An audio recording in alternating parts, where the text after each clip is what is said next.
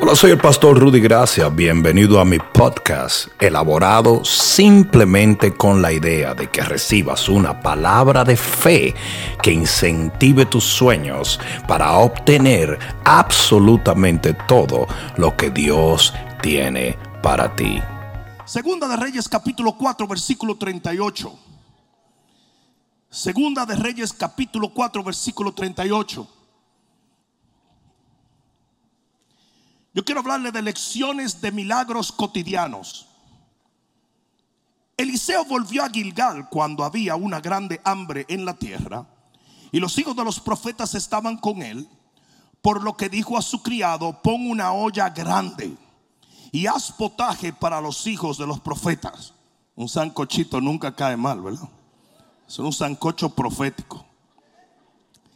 Y salió uno al campo a recoger hierbas y halló una como parra montés y de ella llenó su falda de calabazas silvestre y volvió y las cortó en la olla del potaje, pues no sabía lo que era. Después sirvió para que comiesen los hombres, pero sucedió que comiendo ellos de aquel guisado, gritaron diciendo, varón de Dios, hay muerte en esa olla. Quiere decir, se había envenenado el sancocho y no lo pudieron comer. Él, hablando del profeta, entonces dijo, traed harina y, las, y la esparció en la olla y dijo, da a comer a la gente y no hubo más mal en la olla. ¿Cuántos pueden decir amén? ¿Cuántos pueden decir amén? Tazón del cielo hasta sana los alimentos, amén. Pon la mano en tu corazón y dile, gracias Padre, que en medio de un mundo con interrogantes, tú siempre tienes todas las respuestas. Amén. Dale un fuerte aplauso al Señor. Siéntate un momento. Yo he compartido en este pasaje sobre el aspecto profético que tiene esta escritura. No te dejes engañar viendo que es algo muy cotidiano lo que pasa allí, pues pasó en una cocina prácticamente, y pienses que no tiene un poder profético o espiritual. Porque la realidad es que yo he hablado cómo allí la iglesia de Cristo es representada por esa olla. Pero hoy yo quiero hablar más bien de cosas mucho más prácticas. ¿Por qué? Porque tú vas a enfrentar situaciones adversas todos los días de tu vida. Alguien debió decir amén o está viviendo en la lalán. Lo voy a decir otra vez. Vas a confrontar problemas todos los días de tu vida. Pero si le crees a Dios, vas a tener milagros todos los días de tu vida. Por cada problema habrá un milagro. Aquí va otra vez, por cada problema habrá un milagro. Aquí va otra vez, por cada problema habrá un milagro. Usted tiene que creerle a Dios por soluciones sobrenaturales. Usted tiene que ver la mano de Dios sobre su esposo, su esposa, sus hijos, su casa, sus finanzas. Alguien está supuesto a decir amén. Por eso yo voy a compartir en este momento sobre lecciones que recibimos de este suceso o de este milagro, lecciones cotidianas. La primera lección es esto. Tu vida natural puede convertirse en el escenario de milagros diarios. ¿No la agarraron? Aquí va de nuevo. Tu vida cotidiana tu día a día está supuesto a comenzar en un milagro y a terminar en un milagro. Si el milagro que vemos aquí no es un milagro de grandes plataformas, Casi siempre cuando pensamos en milagro, pensamos en un hombre con una fuerte unción, pensamos en una plataforma, en un país lejano, pensamos en multitudes, pensamos en una en una esfera macro. Pero sabes que Dios quiere hacer milagros en los pasillos de tu casa, en las habitaciones de tus hijos, yendo al colegio. Él quiere que tú impongas las manos y tus hijos sean llenos de la gloria de Dios. Este milagro ocurrió en una cocina, compadre. Lo voy a decir otra vez, este milagro ocurrió en una cocina. Y usted tiene que aprender a creerle a Dios. Y usted dice, no, no, no, pero yo no he visto milagros así en mi casa porque no oras, porque no lo pides, porque no lo has creído. Usted tiene que imponerle las manos hasta el gato de su casa.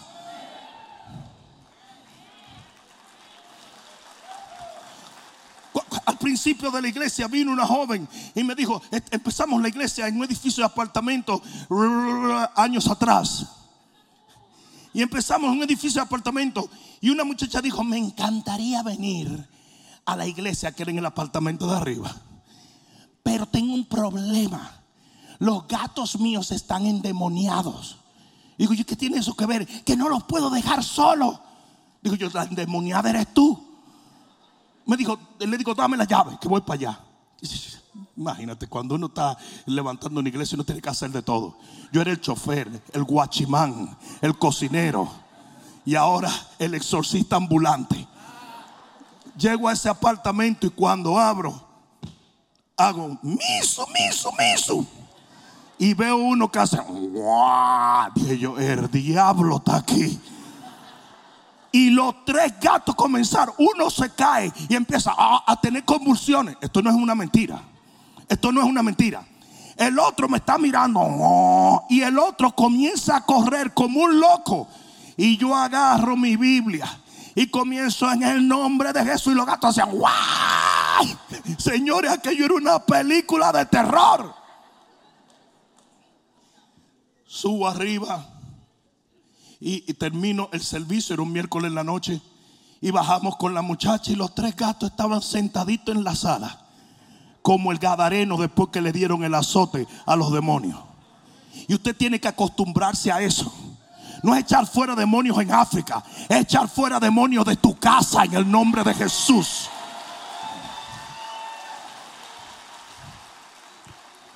Pero yo no sabía eso, pues ya lo sabes. Los milagros más poderosos de la Biblia ocurrieron en un hogar. El profeta le dijo a la mujer, ¿qué es lo que tú tienes en tu casa? Y ella dijo, tengo una vasija de aceite. Y dice, con eso te voy a bendecir. Con una cosa trivial. Imagínate que tú le dices, ¿qué tienes en tu casa? Café pilón, con eso. A mí solamente me queda bustelo y mayonesa. Pues mira, con eso vamos a ver la gloria de Dios. Dice que Jesús después del templo entró en casa de Pedro y le echó fuera los demonios a la suegra. No me caer ahí. Pero sanó a la suegra de Pedro. Porque el mismo Jesús que hace milagros en el templo lo hace también en tu casa. La Biblia dice que Jesús es el maná que cayó del cielo. Y el maná caía todos los días. Eso quiere decir que usted debe recibir lo sobrenatural de Jesús todos los días. Tiene que hacerse rutinario, no en el sentido ah, monótono de la palabra, sino que tienes que llegar a acostumbrarte a vivir en lo sobrenatural. Porque tu Dios es espíritu y tú también lo eres. Tú tienes una dimensión espiritual. La luz tuya está en tu espíritu. Dice lámpara de Jehová es el espíritu del hombre. Pero los brujos a veces tienen más fe en sus entidades diabólicas que nosotros en el Señor. Yo oro por lo que sea donde sea. Yo echo fuera demonios de todos los rincones donde me meto. No, no, yo sí que no juego. Yo llego a un hotel y siento que hay un espíritu de burrú y dijo, llegó el sheriff aquí. Te me va, diablo. Y ahí mismo lo oigo cuando abre la puerta y se va. Claro que sí. Una vez yo estaba en un hotel, estaba predicando en Bolivia y siempre en La Paz, Bolivia, y siempre, eh, eh, la primera noche no me lo hallé tan cosa, pero de las 3 de la mañana en adelante, el toile se flochaba solo y la llave se abría. Yo dije, este es el demonio más higiénico que yo he visto en mi vida. Y de paso sufre de insomnia. Pues yo me emburujé con esa cuestión. Al otro día nada más se flochó el toile y dejé que hiciera sus necesidades. Pero ya el tercer día no apareció. ¿Por qué? Porque donde tú estás, tú eres luz. Y las tinieblas tienen que largarse. Y tú sabes cuál es el problema de los cristianos hoy, que como no creen en eso, llaman por teléfono, aló, recesión. Este toile es automático. No, no es automático. El diablo anda suelto por todos sitios, pero tú tienes mayor poder que él, porque mayor es el que está en ti que el que anda en el. Alguien ayúdeme a darle gloria a Dios. ¿Por qué queremos orar por un cáncer en un familiar si no oramos cuando tienen gripe? Dile al que está a tu lado, eso es para ti. Eso es para ti. ¿Cómo dijo el Señor que oráramos todos los días? Danos hoy el pan de qué? De cada día. ¿Y quién es el pan? Jesús. Entonces todos los días tú tienes que orar por milagros. Todos los días tú tienes que orar por una intervención divina. Todos los días usted tiene que orar por sus hijos, por su hogar, por su pareja, por sus finanzas, por su pastor.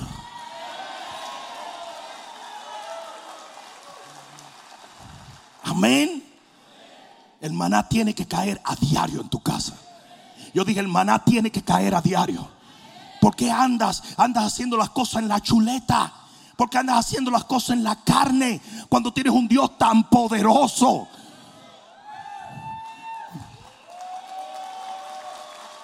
Es que, es que siento que es una deshonra molestar a Dios por algo tan simple. No, este milagro ocurrió en a kitchen, en una cocina.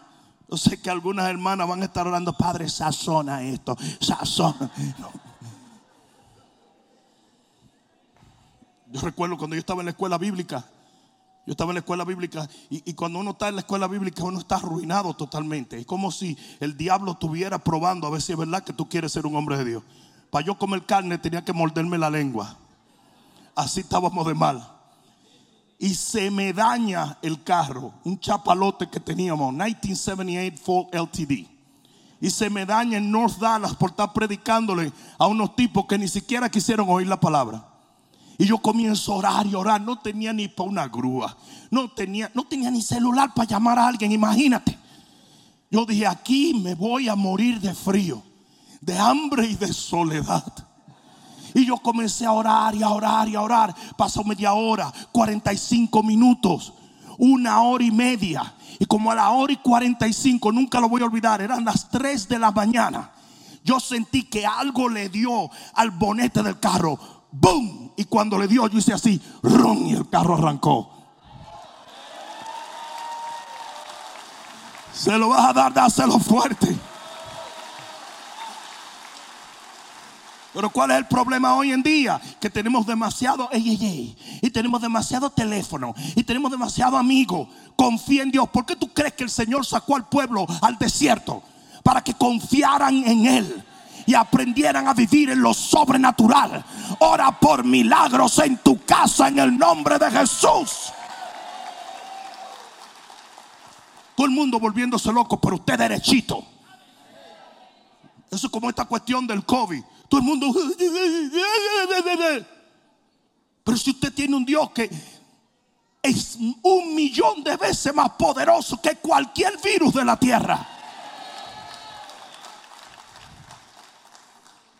Hello. Usted no puede caminar como camina la gente común y corriente.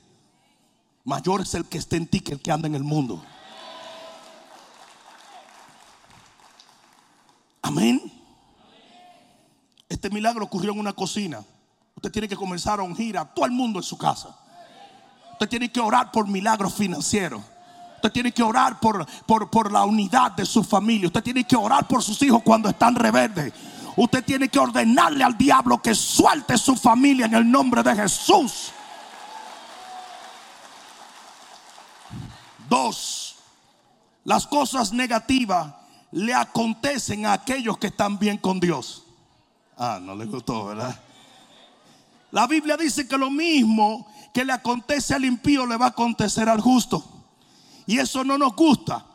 Pero lo peor que a ti te puede pasar es pensar que cuando algo malo te está sucediendo es que Dios no está contigo. Porque Dios estuvo con Jesús aún en la cruz. Ah.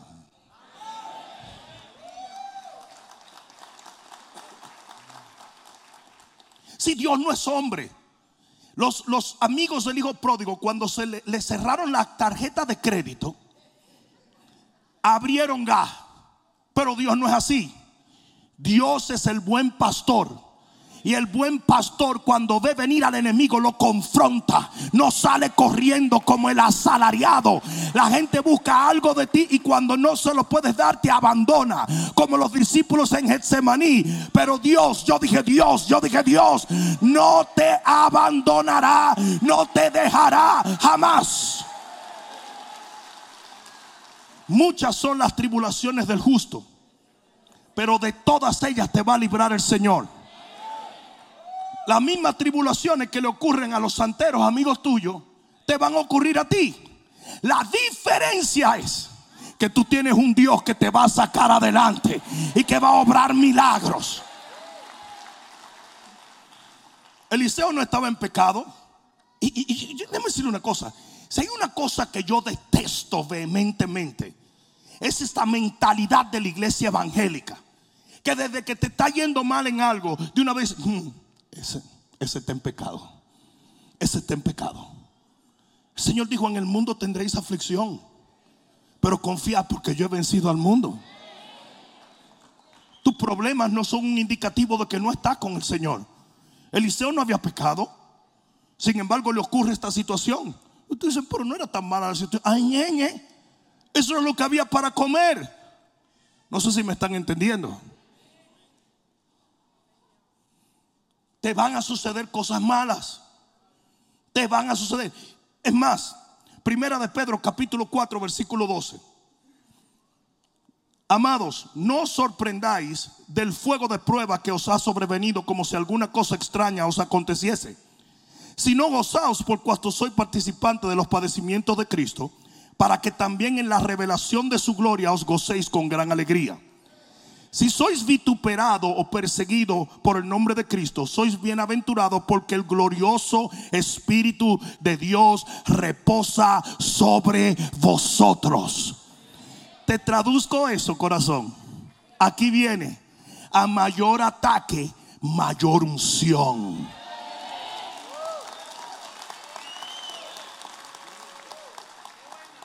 Cuando el ataque viene, la gloria de Dios desciende. Cuando Satanás vino a confrontar a Jesús, la gloria del Espíritu Santo vino a defenderle. Y tú necesitas entender eso. Lo necesitas entender. Porque es totalmente contraria a la narrativa del evangélico legalista. El evangélico legalista dice, si te está yendo mal es que Dios no está contigo. Pero lo que dice aquí la Biblia es que si te está yendo mal, ahí es donde Dios más se manifiesta en tu vida.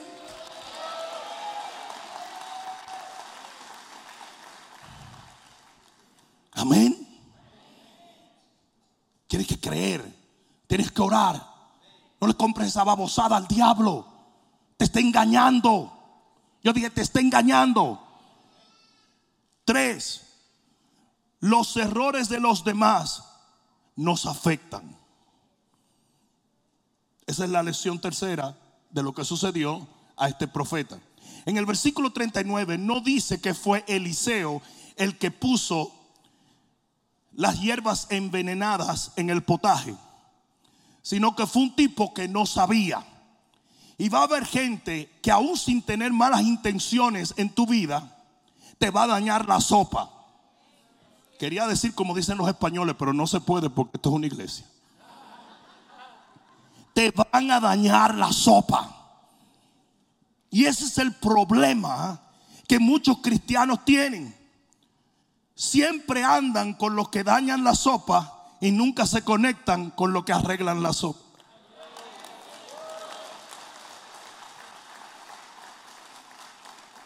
¿Cuántos saben lo que estoy hablando? es como que la gente es atraída a los que dan problemas. Mira, en, mi país había un canto profético en forma de merengue decía, ponle un se vende. Adi, no te delates, oíste, que eso no es de ahora. Yo porque los abuelos míos lo oían. Pero decía, si tu suegra que chaca, chaca, no te entiende, ponle un se vende, ponle un se Todo lo que te da brega, ponle un se vende. Ponle un se vende.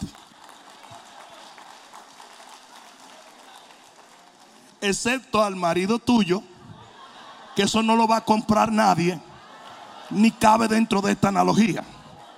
Porque ya le vi la idea a todos los que estaban aquí. Pero todo lo que le dé brega, póngale un se vende. Suéltelo en banda. Hello. Entonces, hay cosas que tú no tienes culpa, pero te afectan. Alguien metió la mano en la sopa y la envenenó. Ten mucho cuidado, porque la Biblia dice: anda con sabio y sabio serás. Y te voy a dar la versión antónima. Anda con idiotas, idiota te vas a volver. ¿Viste la versión antónima del asunto? Be surrounded by idiots and you will become the biggest idiot. The king of idiots. Ten cuidado. Sí, eh, eh, eh, Eliseo no. Dice que ese tipo metió cosas en la sopa que él no sabía. ¿Cuánto han tenido un malvado primo como Lot? Que lo que te cause dolor de cabeza.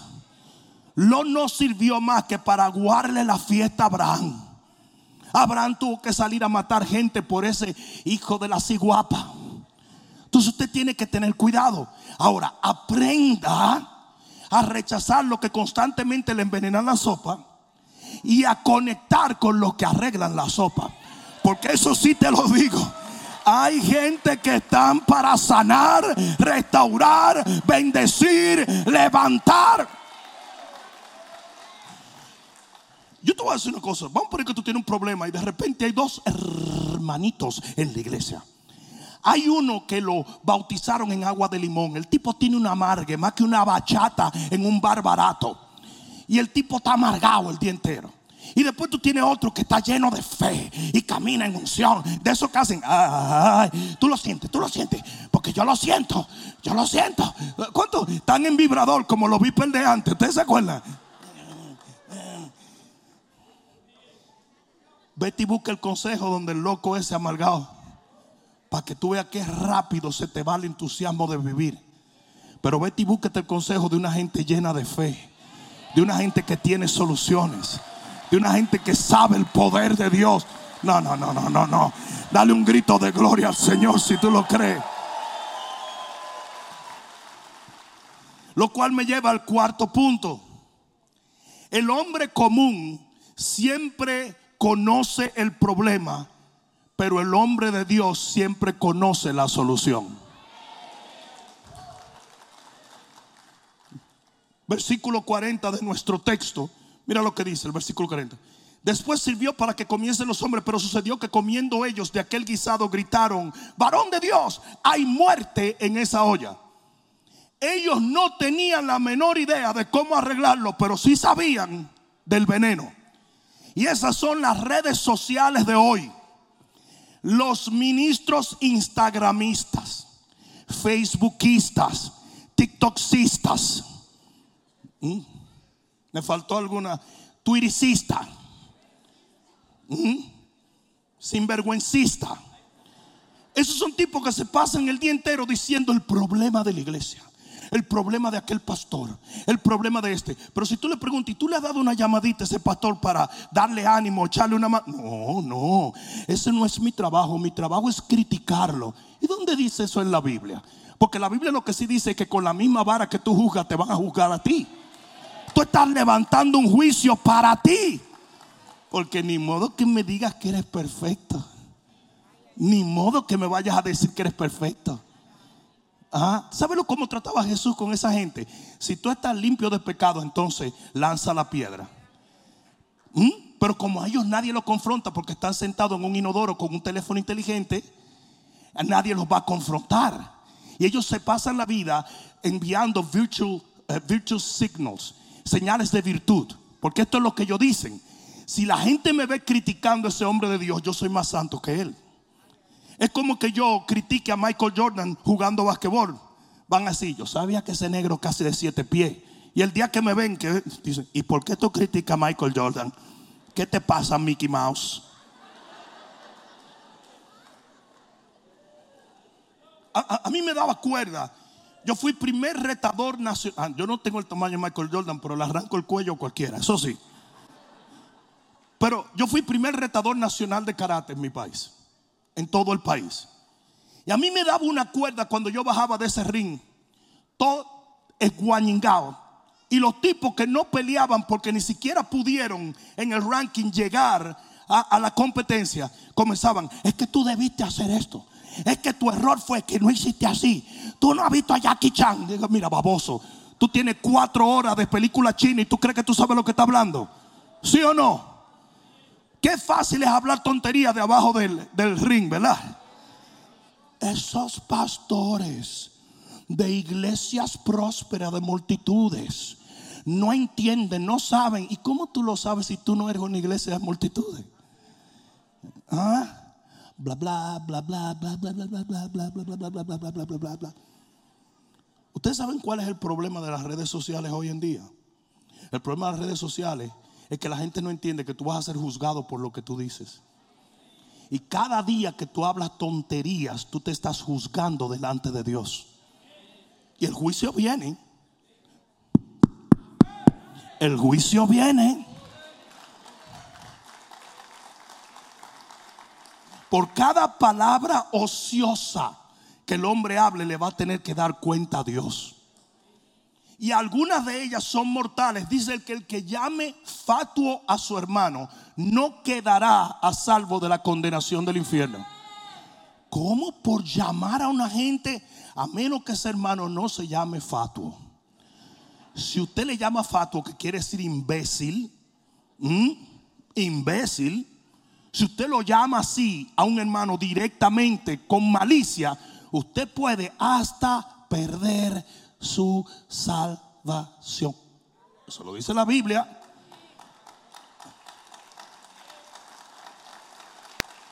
¿Por qué? Porque si ese hermano es parte del cuerpo de Cristo, usted está maldiciendo a Cristo. Dice que el que le hizo un bien a una persona se lo hizo a Cristo y el que le hizo un mal también se lo hizo a Cristo. Entonces mucha gente no entiende eso. Tú rechazas el cuerpo, estás rechazando a Cristo. Y le voy a decir una de las cosas más perniciosas que hay en la iglesia cristiana hoy, que también se deriva de las redes sociales. Es la crítica, la murmuración y el chisme. Eso está matando a la gente, porque dice que tú te has amarrado con los dichos de tu boca. Cada vez que tú haces un juicio, tú te amarras en una maldición.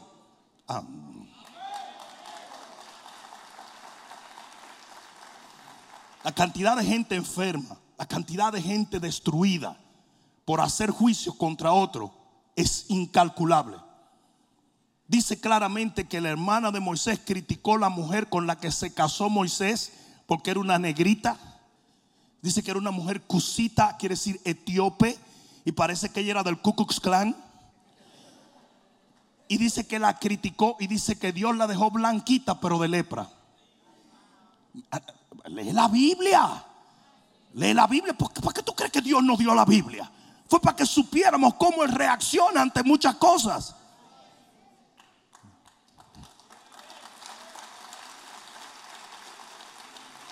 Mira, el sumo sacerdote habló de una manera bien raspada con Pablo y dijo, te golpeará Dios para blanqueada. Y le hicieron titua. Le dieron una galleta que es una práctica que a mí me encantaría volver a traer a este tiempo. Yo voy a comprarme mi peinecito de Chespirito para Dice que le dieron una galleta al apóstol Pablo. Esto no era un cualquiera. Era el apóstol Pablo. Y le dijo, ¿cómo le hablas así al sumo sacerdote? Y él dijo, perdón no sabía que era el sumo sacerdote. Aunque el sumo sacerdote estaba mal, él entendía que una autoridad de Dios no se puede desafiar. ¿Sabe la cantidad de gente que viola este principio hoy? David fue perseguido por Saúl, pero no se atrevió a tocarlo, porque dijo, yo no tocaré el ungido de Jehová. Y el ungido de Jehová era psicópata.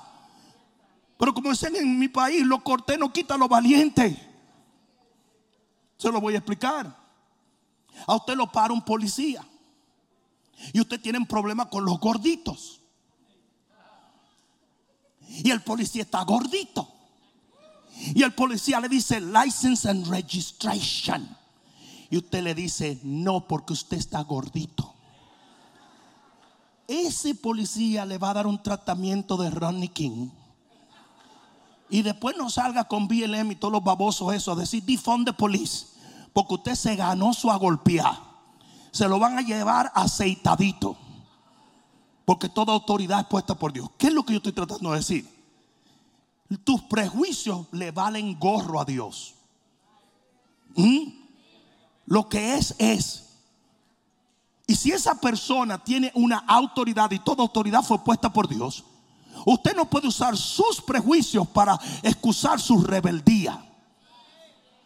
Y la gente se pasa el día entero metida en las redes sociales. No me gustó lo que dijo el pastor. No me gustó lo que dicen en esa iglesia. Ese es un falso profeta. ¿Y desde cuándo tú eres el catador del vino del Espíritu Santo?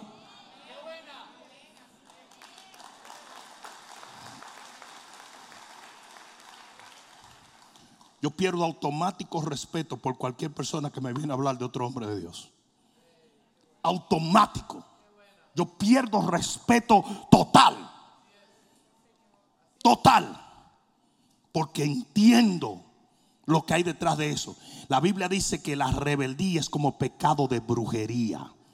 Y nosotros somos los primeros a decir, los brujos se van para el infierno y los rebeldes también.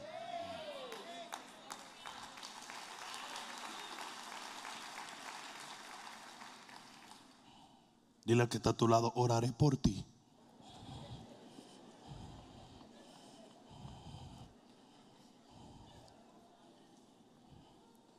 Y cinco, esta es la quinta cosa, la quinta lección. ¿Alguien aprendió algo en este día? Aquí viene la quinta lección de un milagro cotidiano. La quinta lección es esta. Mantén tu corazón abierto a soluciones nunca vistas. Ustedes saben uno de los problemas principales que como todo el mundo está gritando herejía y falso profeta, cuando Dios le habla a una persona, tú dices, no, a lo mejor eso es herejía, a lo mejor eso es falsa profecía. Mira lo que hace el profeta. Nadie jamás había echado harina en un guisado envenenado. Pero de repente recibe una palabra, echa harina y se sana el guisado. Pero tú sabes lo que hubiese pasado hoy si las redes sociales existieran el pastor Eliseo se ha convertido en un hereje porque ahora anda comprando harina para ungir los guisados de la iglesia. Tiene un ministerio harinístico. Mentira. Casi todos los milagros que sucedieron en la Biblia sucedieron por medios o operaciones bien extrañas. ¿Y tú sabes por qué Dios lo hace así? Para probar tu fe.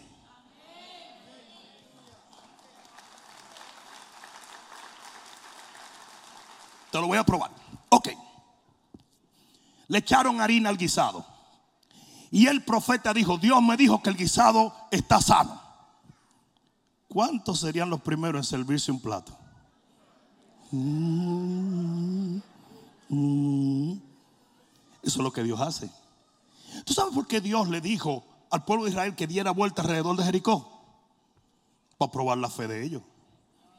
No existe absolutamente ninguna estrategia militar que diga que si usted le da vuelta a una muralla, la muralla se cae. No existe. ¿Por qué Jesús le dice a la gente, tomen las vasijas, llénenla de agua que se va a convertir en vino, para probar la fe de ellos? Lo cual me lleva a esto. Dios muchas veces no va a usar la solución que le dio a tu primo. Te va a dar una a ti diferente. Oh, quiere decir que vamos a andar inventando spooky spiritual. Bueno, come on, man. Tú tienes que aprender a abrir tus oídos a las cosas que Dios te da. El Señor le dice a Gedeón, ¿sabes cómo tú vas a triunfar? Tú vas a agarrar un jarro, vas a poner una vela adentro, te vas a acercar a los madianitas y vas a romper con un grito el jarro. Qué belleza, ¿verdad? Si fuera un dominicano no lo hace ni que lo maten. El Señor hubiera tenido que bajar y darle cuatro galletas para que lo viera. Ese tipo hubiera dicho, tú me estás facturando, ¿verdad? Tú, lo que estás relajando conmigo, ¿verdad? Que el dominicano es bien chivo. ¿Cuántos dominicanos hay aquí saben lo que yo estoy hablando? Por eso es que las cosas, la gente que engaña con multiniveles y cosas, nunca llegan a Santo Domingo. Porque terminan siendo engañados ellos. Ustedes ven que esa gente dice que me llevó un platillo volador, siempre son americanos. Eso es racismo, No, no, no, es verdad. No es racismo. Es que el, americano es así. El americano tiene su tractor en Iowa. Oh, dice, uy, y ve las luces. Y bien eh, inteligente como son ellos, que les gusta indagar. Se va de que para la luz. El dominicano dice, eso es migración, yo me voy para acá. Tú nunca ves un tiroteo en CNN y tú ves que un dominicano dice, hey, ¿y qué es lo que hay, me? Oye, ¿qué está? Pero siempre los americanos están diciendo, what's going on? What's going on? Hey, back off, back off. Y aquello que tú ves por allá es un dominicano que ya tiró la chancleta y salió huyendo al primer tiro. Uh, Usted no ven que Freddy Krueger siempre mata a la muchacha blanca. Imagínate por un momento que esa muchacha fuera dominicana. La dominicana ve a Freddy Krueger y hace lo taco en la mano. Y dice, mira, maldito loco. Te voy a partir la cara con esto. Y esa, y esa muchacha que viene ahí, cuando Freddy Krueger se voltea, ¡fua!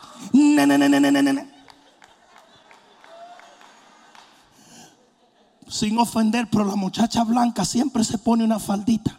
Y dice, ¡Oh! ¡Oh! La malvada muchacha se cae.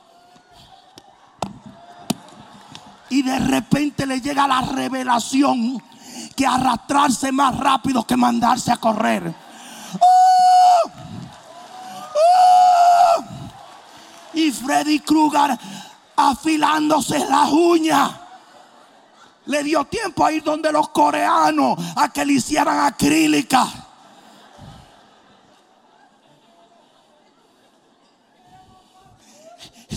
el dominicano es chivo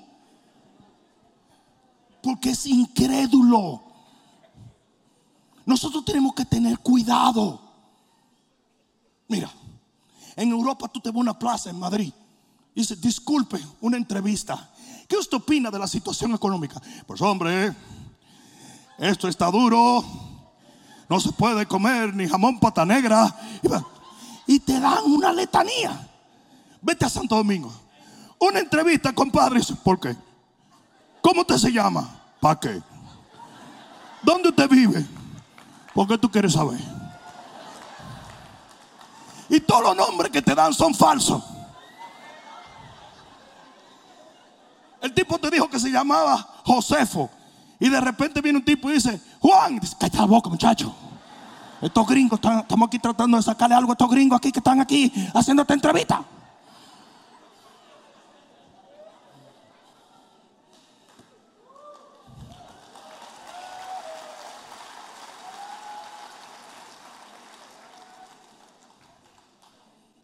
Usted tiene, usted tiene que entender que Dios te va a hablar cosas que son bien extrañas. Y usted tiene que tener la fe para creerlas. Cada milagro puede resultar ser algo diferente. Y yo no digo que te metas en cosas extrañas pero si son cosas básicas que, que, alimentan tu fe o que retan más bien tu fe, usted la hace en el nombre del Señor. Y usted me dice, pero ¿y pastor, ¿y qué pasa? Si no sucede nada, pues lo mismo cuando no lo hiciste, que no iba a suceder nada. Yo prefiero fallar haciendo algo que fallar no haciendo nada.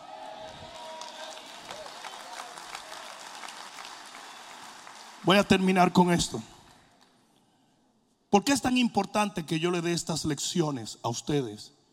De lo que es un milagro cotidiano. Quiere decir un milagro que acontece en la casa, en la cocina, en la familia, en tu lugar de trabajo, en el carro, cuando vas a llevar a tus hijos, cuando tu esposo está de viaje. ¿Por qué es tan importante? Por lo que voy a leer ahora. En el versículo 42 de nuestro texto, en Segunda de Reyes, capítulo 4, dice, Vino entonces, digan entonces, quiere decir después de o a causa de. Vino entonces un hombre de Baal Salisa, el cual trajo al varón de Dios panes y primicias, veinte panes de cebada y trigo nuevo en su espiga, y él dijo, da a la gente para que coma. Y respondió su sirviente, ¿cómo pondré esto delante de cien hombres? Digan cien hombres. Fíjense que el número había aumentado ya no era un grupito de profetas que estaban en la casa de Eliseo. Dice, pero él volvió a decir, da a la gente para que coma, porque así ha dicho Jehová, comerán y sobrará. ¿Cuántos se apoderan de esa palabra? Ese es el milagro diario que vemos en segadores. Comemos y nos sobra para la gloria de Dios. Entonces los puso delante de ellos y comieron y les sobró conforme a la palabra de Jehová. ¿Por qué es tan importante que ustedes aprendan de los milagros cotidianos? Porque cuando tú atraviesas por un milagro cotidiano, Dios aumenta la dimensión de tus milagros.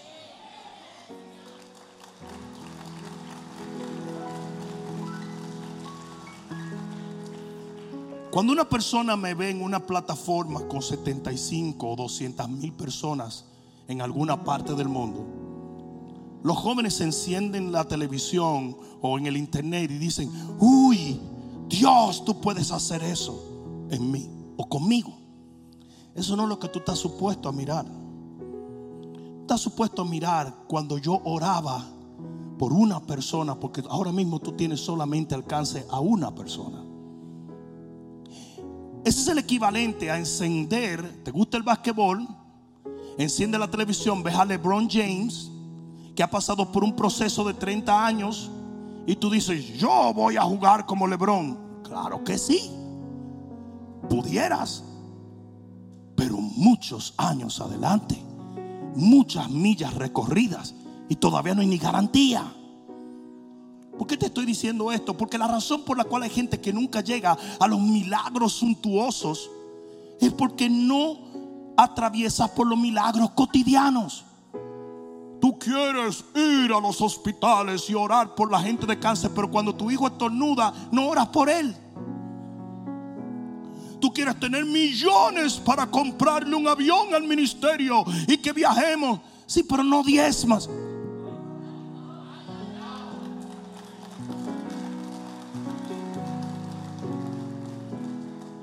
Tú quieres predicar delante de mucha gente. No predicas ni en tu grupo. Llegas tarde, mal peinado y con bajo a pie.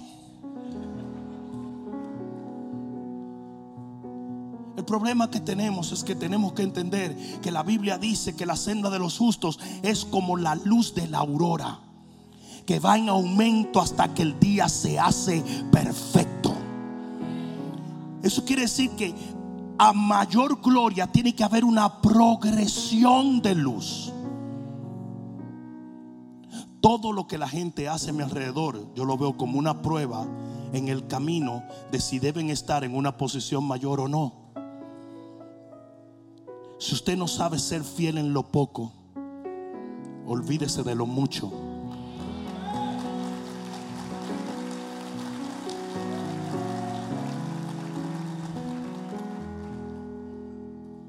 Yo recuerdo la vez que el Señor me dijo a mí, si aprendes a sembrar, yo te voy a hacer cosechar cosas que jamás imaginaste.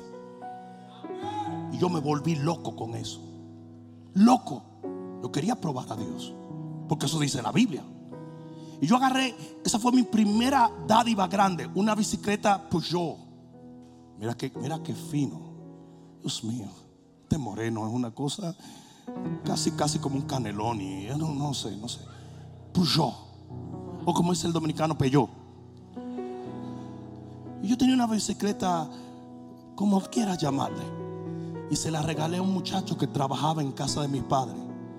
Mi papá me quería matar porque yo lo había vuelto loco por tres años para que me comprara esa bicicleta. Pero Dios me dijo, si quieres tener un carro cuando salgas de la secundaria para ir a la universidad, comienza a sembrar tu transporte.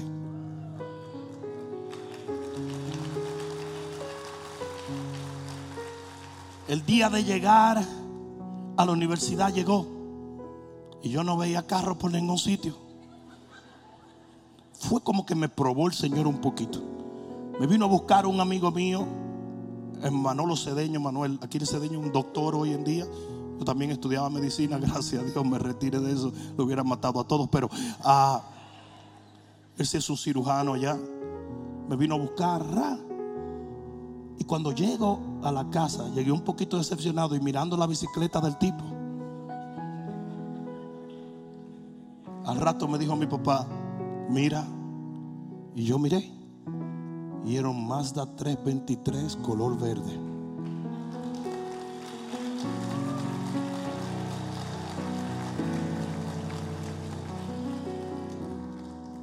Tus movimientos pequeños terminan desencadenando cosas grandes. ¿Alguien entendió? ¿Alguien comprendió eso? Yo quiero que te pongas de pie y entiende lo que yo persigo en este momento. Yo persigo que tú comiences a creerle a Dios por milagros cotidianos. Que tú comiences a orar por tus hijos, por tu economía, por tu familia. Que tú comiences a sembrar, que tú comiences a creer, que tú comiences a hacer las cosas que parecen no tener poder, pero a la larga tienen un efecto eterno. No, nuestro ministerio hoy no alcanza millones de personas. Porque yo comencé ayer y los negritos tenemos mucha suerte, por favor. Ahí está mi sobrina es mi sobrina. De la primera gente que yo alcancé para el Señor. Estaba de brazos cuando la traje a la iglesia. ¿Sí o no? Y tu familia, tu mamá. Ella. Yo comencé predicando. Y ella es testigo. Y toda la familia de la pastora es testigo de que yo predicaba de la misma manera. Aleluya. Y todos decían, vamos a quedar sordos aquí. Yo lo escupía todo.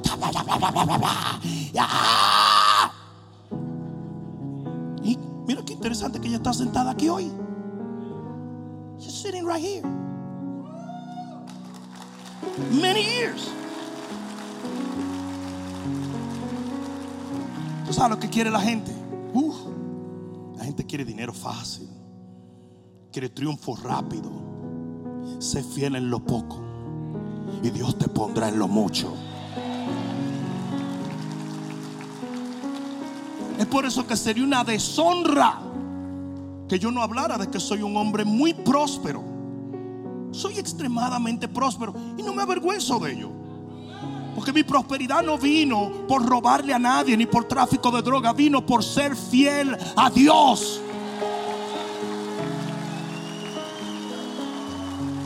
Tenemos un ministerio próspero. Tenemos estamos haciendo lo que Dios nos ordenó hacer. Y nunca nos faltan los recursos. ¿Por qué? Porque aprendimos a ser fieles en lo poco.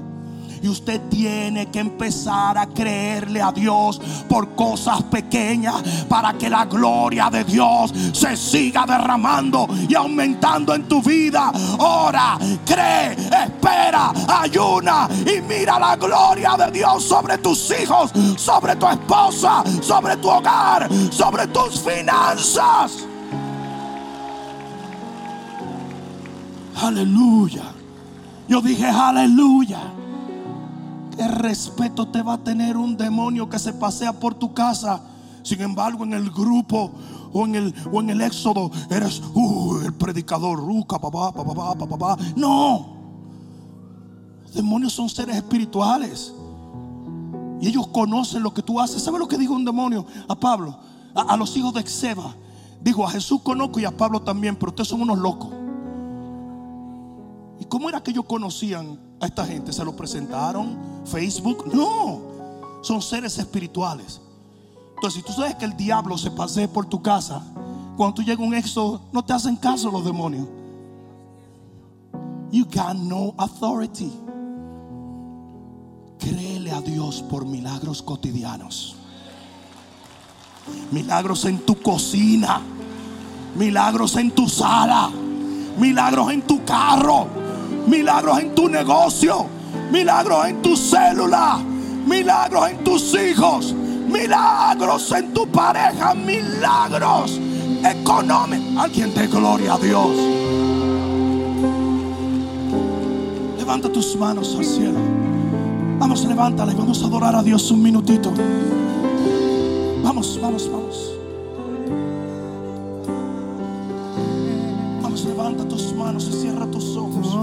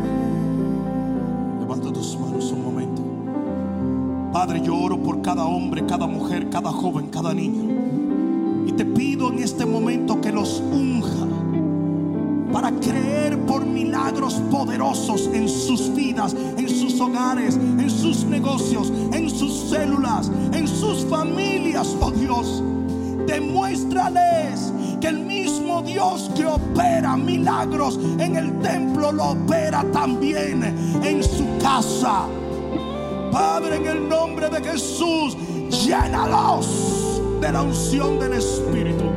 A tal extremo que ellos puedan comenzar a caminar en lo sobrenatural. A orar oraciones que no han orado creyendo en milagros que nunca han visto. En el nombre de Jesús, permite que esos milagros inspiren a la gente que sufre y padece a su alrededor y les haga entender tú puedes hacer en cinco segundos lo que a cualquiera le tardaría 50 años. En el nombre de Jesús, el que lo crea diga amén.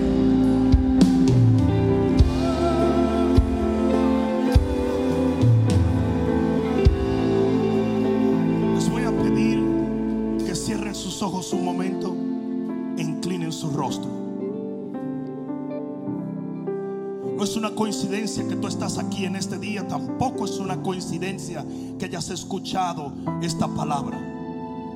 Dios te está hablando y te está diciendo, yo quiero obrar milagros en tu vida, en tu hogar, en tu familia, en tu economía. Pero antes de que esto suceda, tú tienes que invitarle. La Biblia dice, yo estoy a la puerta llamando y el que me abre, yo entraré y sanaré con ellos. Jesús no va a entrar solamente porque sí. Tú tienes que abrirle la puerta de tu hogar. Y la manera en que tú le abres la puerta al Señor es confesándole como el rey de tu vida. Si eso es lo que tú deseas, sea que estés aquí presente o nos estés mirando a través de las diferentes plataformas virtuales. Entonces yo quiero que mientras todo ojo está cerrado y toda cabeza está inclinada, tú hagas esta oración conmigo. Dile, Padre, en el nombre de Jesús, hoy renuncio a mi pasado y acepto tu plan de redención para mi vida. Perdona mis pecados, lávame en tu sangre y permite que tu Santo Espíritu more en mí. Porque desde este día en adelante yo te confieso como el Señor de mi vida y te voy a servir por el resto de mis días sobre esta tierra para vivir eternamente en los cielos de tu Padre. Gracias Señor. Díselo, gracias Señor. Una vez más, gracias Señor por haber salvado mi alma. Ahora dale un fuerte aplauso al Señor si tú lo crees. Vamos, dáselo fuerte. Vamos, vamos, vamos, vamos.